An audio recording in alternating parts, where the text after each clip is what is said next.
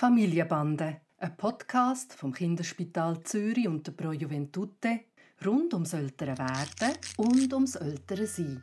Heute zur Frage, wenn uns ein kleines Kind nicht immer ganz die Wahrheit sagt, wie sollen wir da reagieren? Hey Papi. Hi Noah. Ich habe gemerkt, dass der Tani eine Veränderung durchgemacht hat. Und zwar hat er angefangen, nicht so die Wahrheit zu sagen. Also zum Beispiel sind wir, bin ich am Telefon mit, äh, ich weiß gar nicht mehr, mit irgendeinem von meinen Brüdern auf Lautsprecher, er hat genau gehört, was ist und dann habe ich, dann habe ich abgehängt und er hat gefragt, wer ist das gewesen?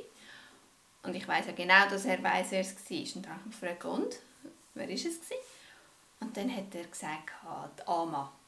Und hat mich angeschaut mit einem schelmischen Lächeln. Also er hat sicher gewusst, dass er was die richtige Antwort ist und dass er eine falsche Antwort sagt. Und das ist bei vielen Situationen so gewesen, weißt, dass er irgendwie extra die falsche Farbe sagt oder irgendwie so. Ist das der Anfang vom Lügen? und ich meine, ich will nicht, dass er lügt. Soll ich ihm das unterbinden? Ja, hauen wir eins. also, sorry. Man kann mit Sicherheit sagen, dass Kinder in diesem Alter nicht lügen können. Das ist nicht möglich. Wieso? Weil das Lügen setzt voraus, dass du dich ganz in eine andere Person ähm, mental, also nur in Gedanken kannst hineinversetzen. Das geht noch lange, bis er so weit ist. Und wir werden noch viel über das reden später. Ich kann dir sagen, ein zweieinhalbjähriges Kind, ähm, der, der Ausdruck ist völlig unpassend.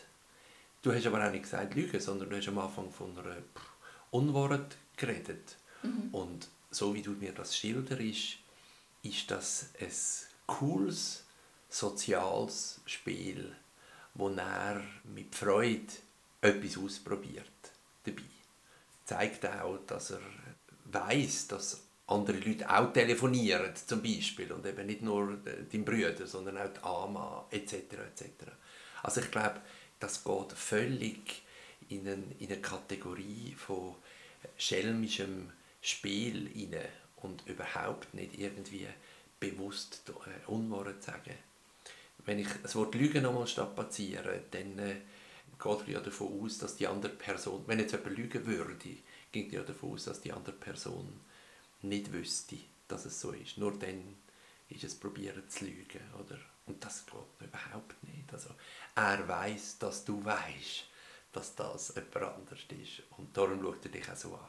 Und was ist denn die richtige Reaktion von mir? Einsteigen auf das Spiel und sagen, nein, das ist nicht Amma, das ist der Loi ich würde ganz auf die Sachen einsteigen und die Fantasiewelt vom Kind in dem Moment ausweiten. ja, es ist, es ist lustig, weil ich meine, ich habe das wirklich einfach aus meiner Sicht gesehen. Aus meiner Sicht ist das nicht eine Wahrheit zu sagen, mhm. aber das, dass es eine Fantasiewelt ist, die er sich kreiert hat, wäre ich gar nicht auf die Idee gekommen. Das wird immer mehr kommen, dass die Fantasiewelt von ihm in den Alltag hineinkommt. Und das kann ganz irritierend werden, weil hm, das sind Sachen, wo du sagen würdest, ähm, nein, die Figur, die er jetzt benennt, ist nicht da im Zimmer. Und er sagt, mal, die ist da. Und die ist wirklich in seiner magischen Welt, in seinem Verständnis, gibt es solche Figuren oder so, die er erfindet, sind, sind real für ihn da und du schüttelst innerlich den Kopf. Und ich glaube, man muss wissen, dass es das gibt und man muss ganz positiv ähm, die, auf das einsteigen und, und mit dem mitleben und mitgehen.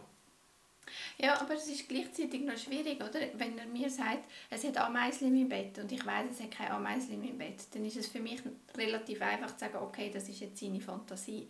Aber wenn es dann eben so ein eigentlich ein ganz normales Verhalten ist zwischen zwei Leuten und dann so eine Fantasiewelt reinkommt, die eigentlich völlig könnte sein, oder?